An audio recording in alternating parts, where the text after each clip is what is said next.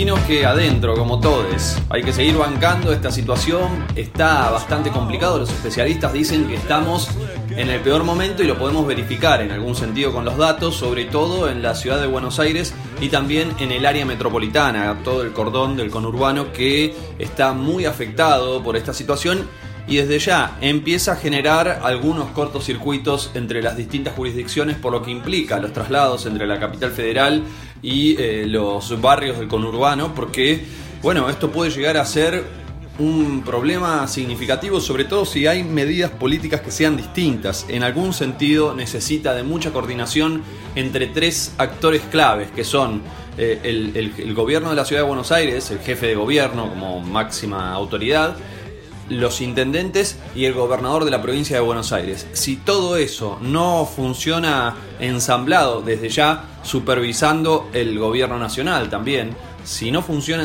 ensamblado, bueno, esto puede llegar a generar un serio inconveniente, sobre todo porque, claro, fíjate vos, si en la ciudad de Buenos Aires se toma la decisión de abrir los negocios, muchas de las personas que viven en el conurbano se tienen que trasladar a la ciudad, y bueno, entonces, pero en, pero en, en, esas, en esos municipios no se permitió abrir negocios, hay una medida descoordinada que igualmente termina afectando por más que no quieran los intendentes y el gobernador de la provincia de Buenos Aires. Entonces, eh, estamos eh, en el peor momento y sobre todas las cosas estamos con mucha preocupación y con mucha tristeza. Excelentes trabajos que hicieron colegas nuestros en distintos medios de comunicación demuestran que una de cada tres personas contagiadas que, a quienes se les transmitió esta enfermedad, este virus, eh, viven en barrios populares, viven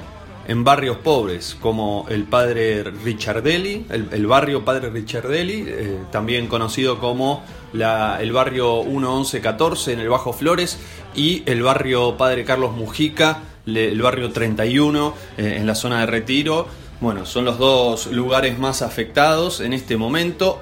Uno de cada tres son de esos barrios, uno de cada tres personas que se encuentran afectadas por el virus. Entonces, eso nos demuestra un contexto delicado que nos llena de bronca y que tuvo, si se quiere, su punto mayor, su punto más triste en lo que ocurrió el domingo pasado, cuando todos nos enteramos de la triste noticia con impotencia, con enojo, con bronca de lo que ocurrió con Ramona, ¿no? Aquella persona que conducía el comedor en la Villa 31, el comedor de la garganta, de la garganta poderosa, que además eh, también son colegas y también vienen realizando un trabajo comunicacional y de visibilización fundamental, determinante para que esto salga a la luz, porque si no, si se quiere, esto nunca hubiese ocurrido. Ayer fue recibido por el presidente de la Nación el día martes, estamos grabando este programa día miércoles, y mm, eso demuestra, sin dudas,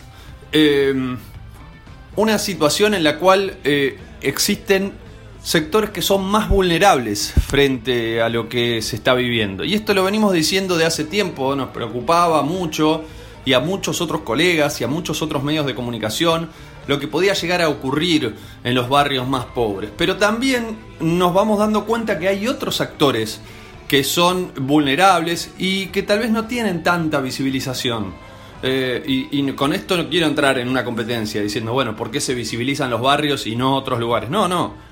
Todos los espacios se tienen que visibilizar. Pero nosotros nos vamos a detener y nos vamos a encargar de eh, continuar con el trabajo de investigación periodística que venimos haciendo para contarte qué es lo que ocurre con aquellos sectores vulnerados, con aquellos sectores que no tienen voz, no tienen la posibilidad de acceder a la palabra, que cada vez que nos acercamos nos dicen, por favor vengan, por favor cuenten lo que está pasando acá porque nadie nos da pelota. Y nosotros realmente nos hacemos carne de eso, nos sentimos eh, totalmente identificados y creemos que eh, el objetivo de nuestro trabajo está enfocado para ese lado, para visibilizar lo que está pasando puntualmente y me estoy refiriendo a los eh, trabajadores informales, a las personas que se quedaron en la nada, muchas de ellas eh, inmigrantes que eh, en algunos casos no tienen más de dos años de antigüedad, entonces ni siquiera pudieron acceder al ingreso familiar de emergencia.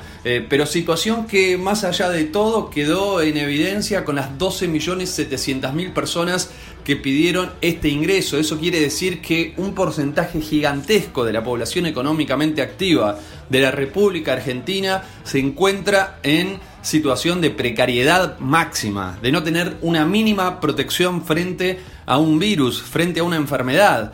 Y esto desde ya que tiene niveles, algunos se los otorgaron, a otros ni siquiera eso. Y nosotros nos vamos a detener, por supuesto, en Valvanera y en San Cristóbal, en la realidad que están viviendo esas personas que lamentablemente están eh, hundidos en la tristeza, están desesperados. Eh, te lo contaba la semana pasada Omar Guaraz y esta semana vamos a hablar con otros representantes que también van a dar cuenta de lo que está ocurriendo en este momento y seguramente lo vamos a estar haciendo durante las próximas semanas. Este es el periodismo que consideramos nosotros se necesita, aquel que investiga y que visibiliza determinadas situaciones que por diferentes motivos, algunos empresariales y otros por una cuestión de elegir concentrarse en otros aspectos, no, lamentablemente no están en, la mayoría, en la grandísima mayoría de los medios de comunicación, pero en Abran Paso sí, lo vas a poder escuchar, vas a poder escuchar a esas personas que tienen derecho a contarte lo que viven, lo que sienten, lo que piensan, lo que consumen, lo que sueñan y desde ya lo que quieren para tratar de sortear este este mal tan grave que nos está afectando a todos.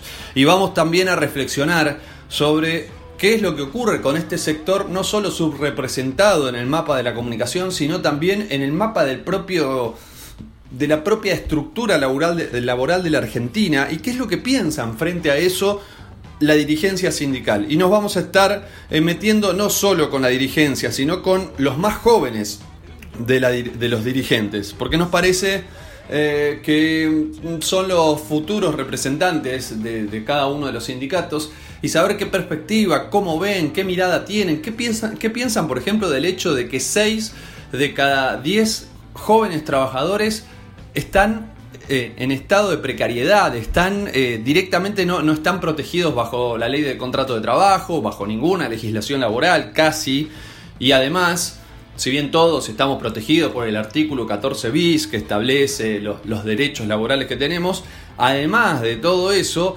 eh, tampoco tienen representación sindical en muchos casos, salvo algunas organizaciones que se han dedicado a organizar, eh, em, valga la redundancia, organizaciones gremiales con el objetivo de representar a esos trabajadores, de organizarlos y de acompañar eh, en cada uno de esos reclamos. Y un poco es lo que ocurre no solamente con estos sectores más vulnerables, sino directamente con muchos de los sectores de la economía. Vamos con un poco de música que seleccionó Reinaldo y en un ratito nada más nos metemos de lleno con toda la data y con la investigación que hicimos sobre lo que ocurre en eh, Once y en Valvanera con los vendedores ambulantes y las personas que trabajan en la calle.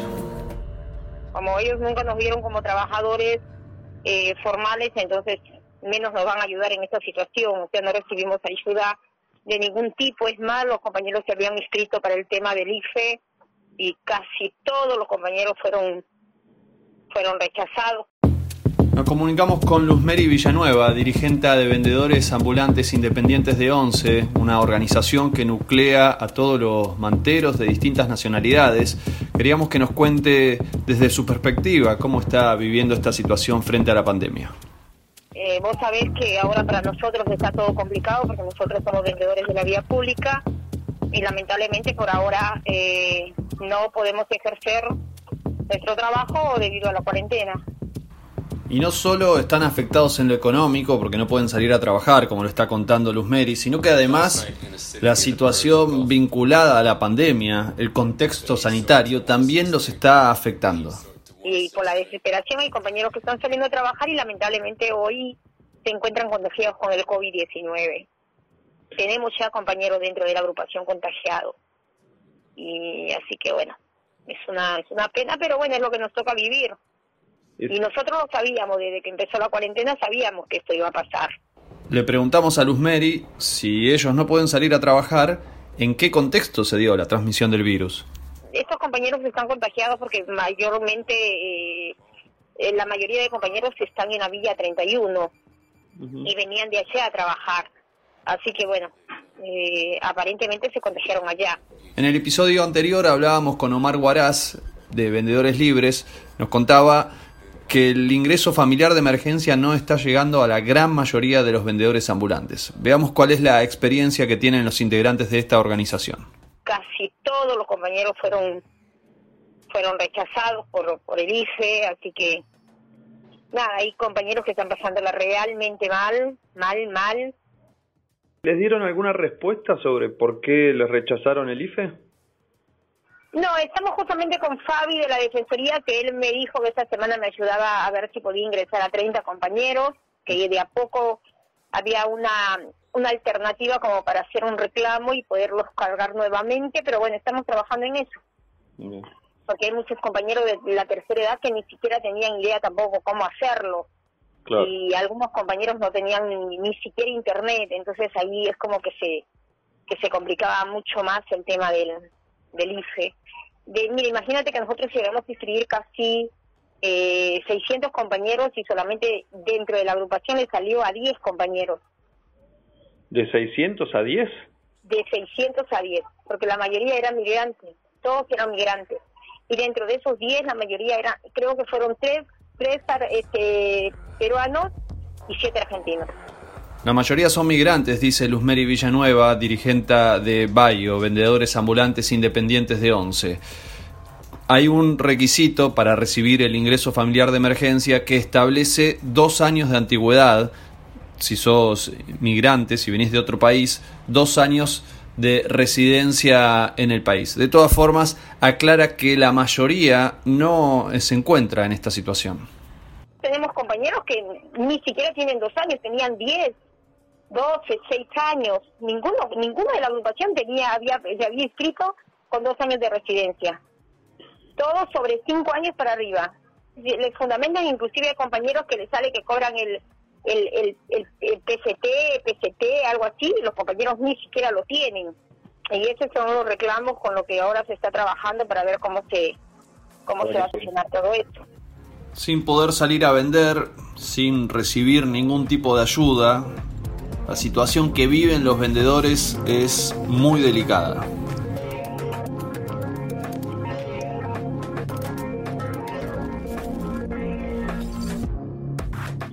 No, la verdad que es muy triste toda esta situación y bueno, y hay que estar um, todos los días con este tema porque todos los días uno tiene compañeras que llaman para decir que no tienen ni siquiera para comer. Y es horroroso. La verdad que yo al menos estos días he estado muy muy no muy afligida por toda esta situación y bueno no nos queda de otra que que sobrevivir hasta que pase todo esto. Y la verdad que es es una pesadilla de que uno quiere despertar pero bueno mm. es lo que nos toca vivir. Yo yo sí la verdad estoy muy estoy muy sensible muy apenada por todo lo que están pasando los compañeros. Si antes ya pasábamos mal imagínate ahora y, y lamentablemente no somos escuchados. Tenemos de nuestra parte las organizaciones que siempre están los compañeros ahí y esa es una impotencia también que siento yo por todo este tema de mi enfermedad, eh, que bueno, yo de una u otra manera ayudo a organizar desde, desde acá, desde mi casa y, y siempre estoy presente, ¿no?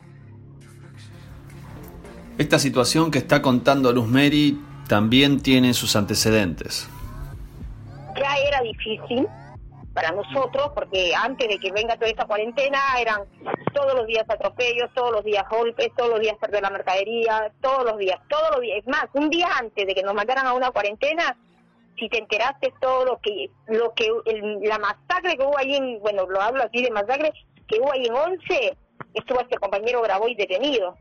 Vimos casi 35 compañeros detenidos. Ahí los compañeros estuvieron haciendo la manifestación por el tema de la compañera Patricia, Beatriz, perdón, Beatriz Macheto, y nos salieron reprimiendo a todos. Y ahí, imagínate, si, si antes ya nuestra situación era así, imagínate hoy.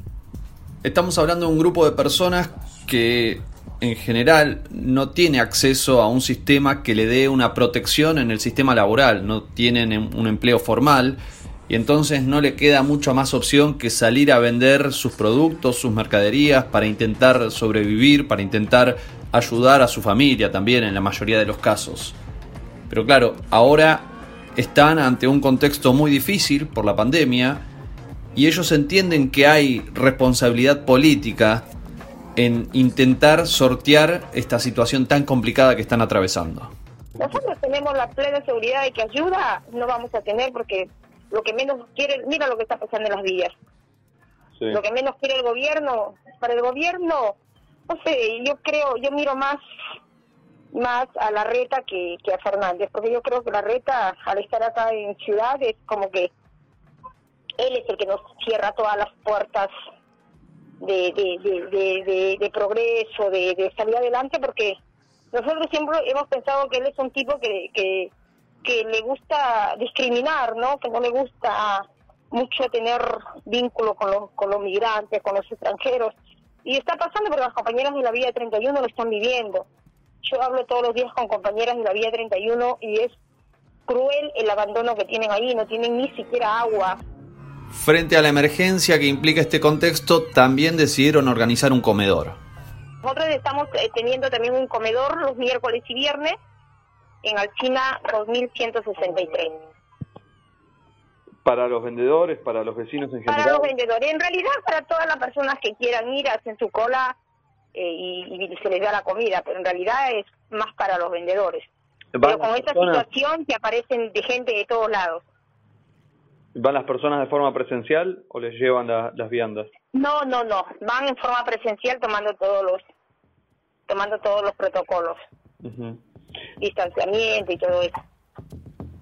Por otro lado, algunas organizaciones del Estado, en este caso estamos hablando del Poder Judicial y del Ministerio Público de la Defensa, les ofrecieron una propuesta que consiste en llevar adelante una venta de verduras, que por un lado ayuda a las propias personas, a los propios consumidores para conseguir eh, alimentos baratos y al mismo tiempo los vendedores, los vendedores ambulantes que ahora no pueden salir a la calle, tal vez tienen la opción de obtener aunque sea un ingreso mínimo.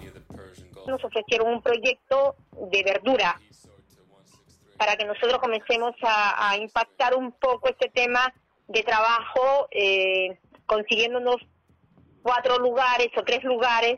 En uno de ellos estamos evaluando Pichincha, donde nosotros hacíamos la reunión, y otro de una compañera que es de migrante, que también está ahí cerca de Pichincha. Entonces, como para que ahí llegue la verdura, ofreciendo un bolsón de mercadería de verdura de, de 6 kilos en el valor de 150, que 100 pesos irían para las personas que nos dan los bolsones y 50 quedarían para los compañeros que están que trabajarían ese día. Y así sucesivamente iríamos rotando para que todos los compañeros puedan tener algo. No es bastante, pero es como para paliar toda esta situación. Otros tratan de adaptarse a las formas de comercialización que sí están permitidas en la pandemia. En realidad también algunos están trabajando vía online.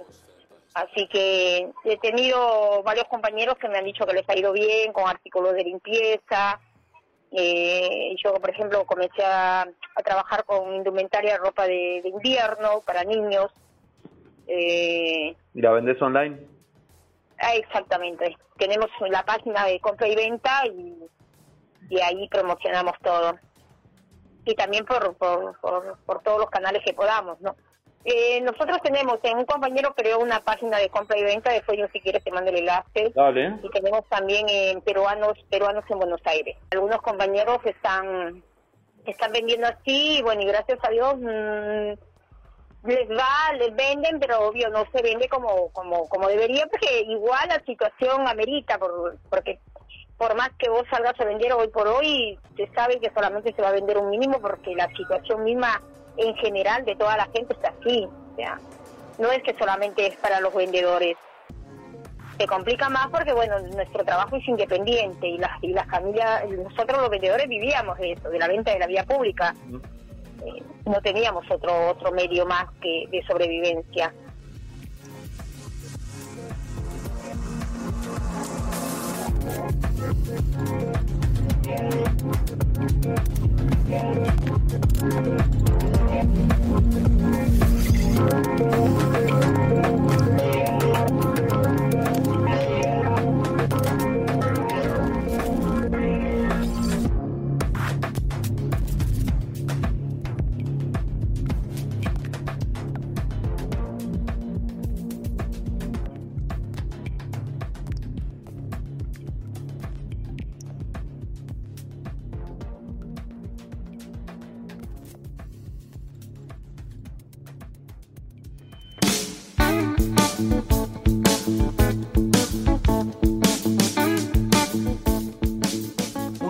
Consecuencias más serias de la pandemia tiene que ver con el mundo del trabajo.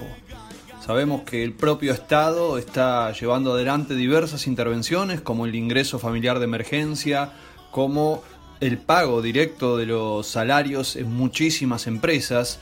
Eh, es una situación muy muy importante para que la dirigencia sindical, para quienes ejercen distintas funciones que tienen que ver con participar del ejercicio de representar a sus compañeros en el lugar de trabajo, puedan debatir y reflexionar acerca de lo que está ocurriendo. Bueno, en ese marco te cuento que el próximo sábado se va a llevar adelante un conversatorio, por supuesto, no presencial, como está ocurriendo en la actualidad, va a ser virtual. Un conversatorio que se va a llevar a cabo a partir de las 5 de la tarde y que va a debatir justamente qué es lo que está ocurriendo frente a la pandemia, cuál es la salida, cuál es la situación política nacional actualmente y sobre todas las cosas cuál es el rol de los más jóvenes hay muchas personas que están en cada uno de los sindicatos que nosotros vemos en nuestro lugar de trabajo o en los medios de comunicación que son jóvenes, que seguramente muchos de ellos sean los futuros dirigentes sindicales y que en esta oportunidad se van a juntar para deliberar acerca de lo que está sucediendo en este momento. Integrantes, por ejemplo, de la Asociación Bancaria, de la Federación Gráfica, del Sindicato de Televisión, del Subte, de los astilleros, los trabajadores portuarios, informáticos, mineros, de dragado y balizamiento, de la CTA. Eh, son muchísimos los representantes que van a formar parte de este conversatorio que, te vuelvo a recordar, se va a llevar adelante el próximo sábado a partir de las 17 horas. Para profundizar sobre esta cuestión, conversamos con algunos de sus organizadores para que nos cuenten en qué consiste y cuál es el objetivo de este encuentro. Convocamos a este conversatorio porque consideramos que son de vital importancia para el movimiento obrero. Generar estos espacios donde podamos sintetizar, intercambiar miradas sobre la situación política actual, experiencias, etc. Y también porque creemos que la unidad no solo se proclama, sino que se practica y se construye. Y ese es el gran desafío que los trabajadores y las trabajadoras tenemos en esta nueva etapa. Escuchábamos la palabra de Gabriel Galeano, integrante de la Comisión Interna del Fuero Laboral de los Trabajadores Judiciales. Además, es integrante del Movimiento de Unidad Sindical, el MUS, que es la organización que organiza este evento. Y justamente queremos saber, ¿qué es el MUS? El MUS es una corriente nacional que se termina de constituir en un contexto de ofensiva neoliberal donde la unidad del movimiento obrero frente al programa económico, político y social de la Alianza Cambiemos tuvo una extraordinaria importancia política. Unidad que consideramos vital en la coyuntura actual de ofensiva por parte de los monopolios y, los, y sectores de la reacción que pretenden hoy avanzar y generar las condiciones para una mayor flexibilización de los trabajadores que se empezó a manifestar incluso a través del chantaje del grupo Techim. Por eso nosotros creemos necesario seguir profundizando y también aportando a la unidad. Porque siempre fueron los trabajadores quienes a lo largo de la historia han asumido ese, ese papel protagónico como factor de resistencia frente a los procesos de desintegración nacional. Pasó el 17 de octubre, pasó contra la dictadura, pasó en los 90 y pasó bajo el macrismo. Y creemos en la unidad porque entendemos que el movimiento obrero no es un actor pasivo, como muchos eh, quieren presentarlo. Por el contrario, el movimiento obrero es la consecuencia del impulso vital que cobra la conciencia histórica de aquellos sectores que jamás hemos resignado el protagonismo político de los trabajadores. Mauricio Melián es secretario adjunto del Sindicato de Trabajadores de Tandanor, un astillero que se encuentra en la zona sur de la ciudad de Buenos Aires, más precisamente en la costanera. Bueno, él es uno de los organizadores de esta actividad y también nos dio su versión sobre qué es lo que nos vamos a encontrar el próximo sábado.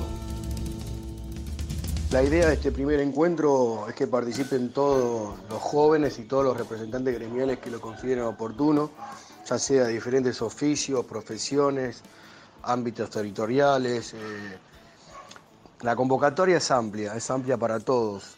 La idea es saber en qué lugar está el trabajador, eh, cuál es la salida que le podemos encontrar debatir un poco el contexto de, la pandemia, eh, en qué afecta al trabajador, la diferencia entre los trabajadores, ya sea hay trabajadores esenciales, no esenciales, formales, informales. Eh, bueno, van a participar en este encuentro diferentes juventudes, diferentes gremios, entre los que podemos destacar la Asociación Bancaria, la Juventud Fempirra, Juventud CTA Autónoma, SATSAI y eh, Gráfico, entre otros gremios. Aprovechamos la ocasión para preguntarles a los inspiradores de este evento cómo ven, qué diagnóstico hacen sobre lo que están viviendo en este momento los trabajadores ante la pandemia. Yo creo que es compleja y que reina una incertidumbre terrible.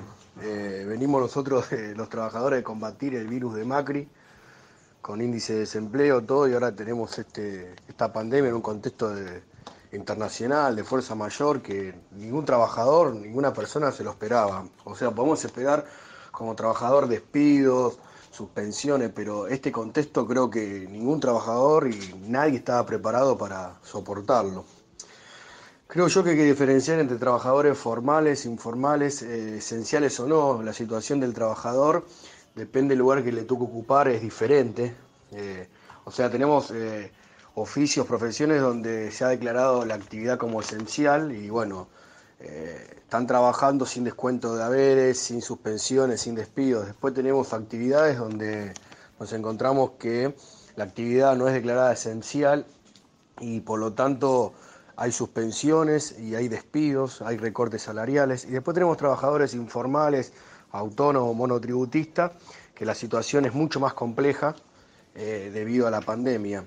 Creo que el gobierno ha actuado bien, eh, por ejemplo, con el tema del DNU, suspendiendo eh, el tema de las suspensiones, con el tema de los despidos, también prohibiéndolos y declarándolos nulos, pero creo que tampoco es suficiente.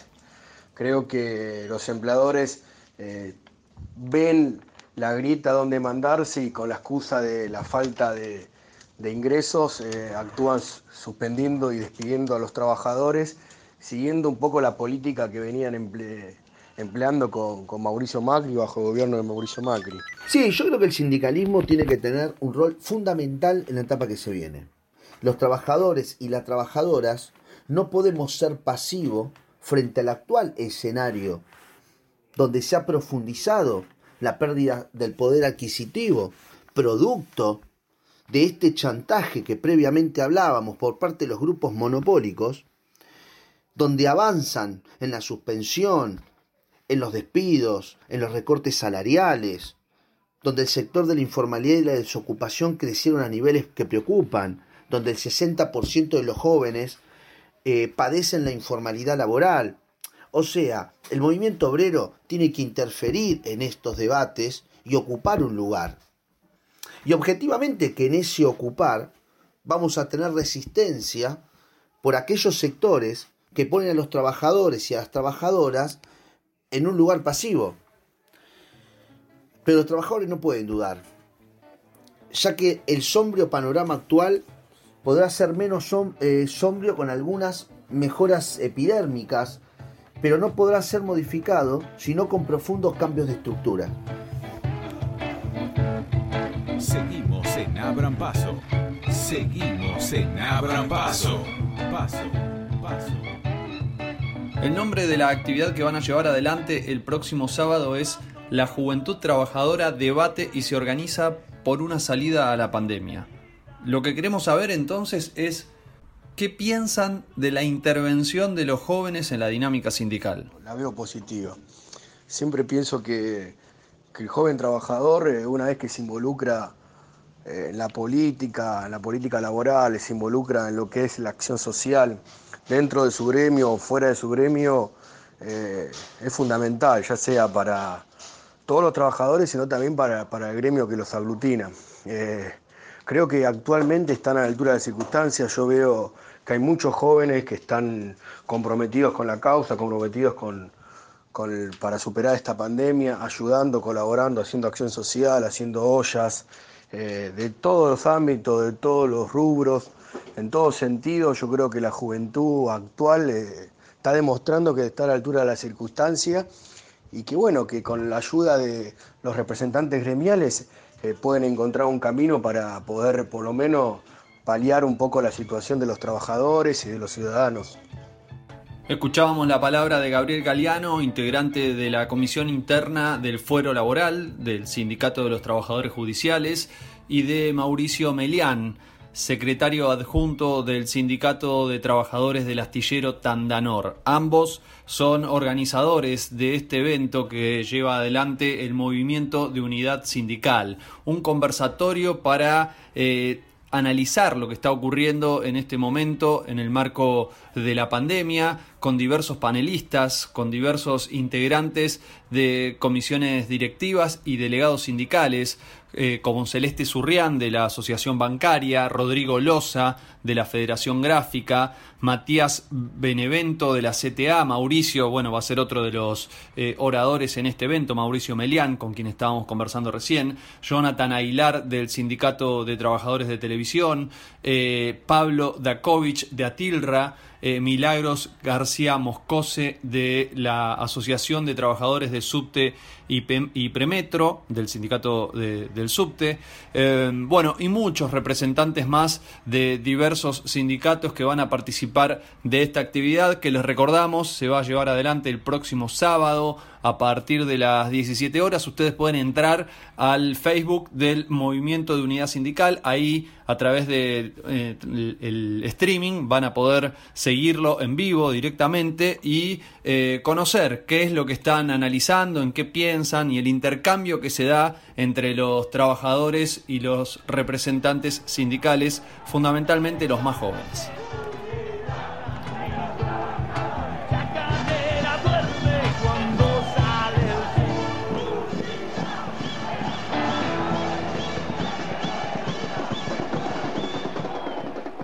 Hola, mi nombre es Naomi Kanemoto, yo soy del restaurante Sashimiya. Eh, con, a través de la Asociación de los Comerciantes de Avenida Entre Ríos, puntualmente de Andrea, este, nos quisimos sumar a la campaña solidaria para colaborar con los comedores de la Comuna 3.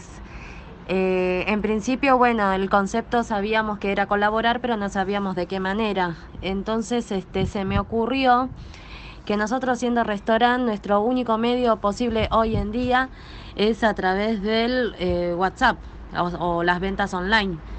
Entonces, este, bueno, estamos utilizando un sistema de mensajes donde al finalizar la, digamos, la compra del cliente a través del WhatsApp, eh, tengo un mensaje preescrito con la propuesta de colaborar en conjunto con el restaurante.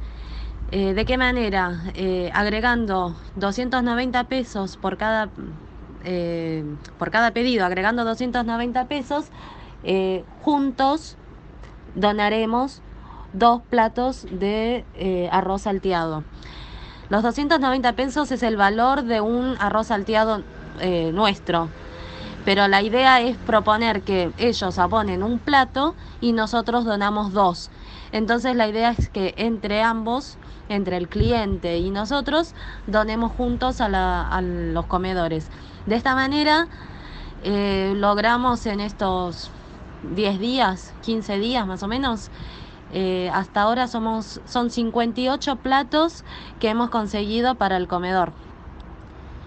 Eh, primero no estábamos muy seguros si iban a, aceptar o no los clientes, pero bueno, la verdad que sin compromiso les estamos ofreciendo esta alternativa de querer colaborar, porque realmente los hay, hay muchísima gente que quiere colaborar, pero no sabe los medios y tampoco muchas veces este, confían o no, no conocen a la persona y en este caso estamos hablando directamente con los clientes que se comunican con nosotros y que nos conocen.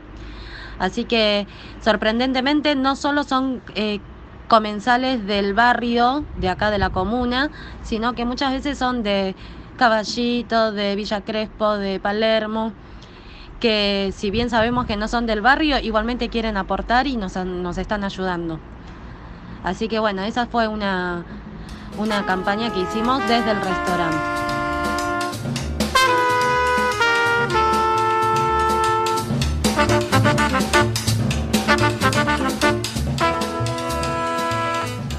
Dejar de contar las actividades que está llevando adelante el Comité de Emergencia y Solidario de la Comuna 3. En este caso es Nomi, Noemí Kanemoto, eh, representante de uno de los comercios y también eh, miembro integrante de la Asociación de Comerciantes de la Avenida Entre Ríos, porque ellos están llevando adelante una actividad solidaria que consiste en eh, recolectar donaciones para llevar a los comedores, donaciones que aportan cada uno de los clientes, de las personas que van a consumir a este lugar. Una parte es para, para el propio comercio, que ya está pasando una situación muy delicada, y otra parte es directamente para eh, estos comedores.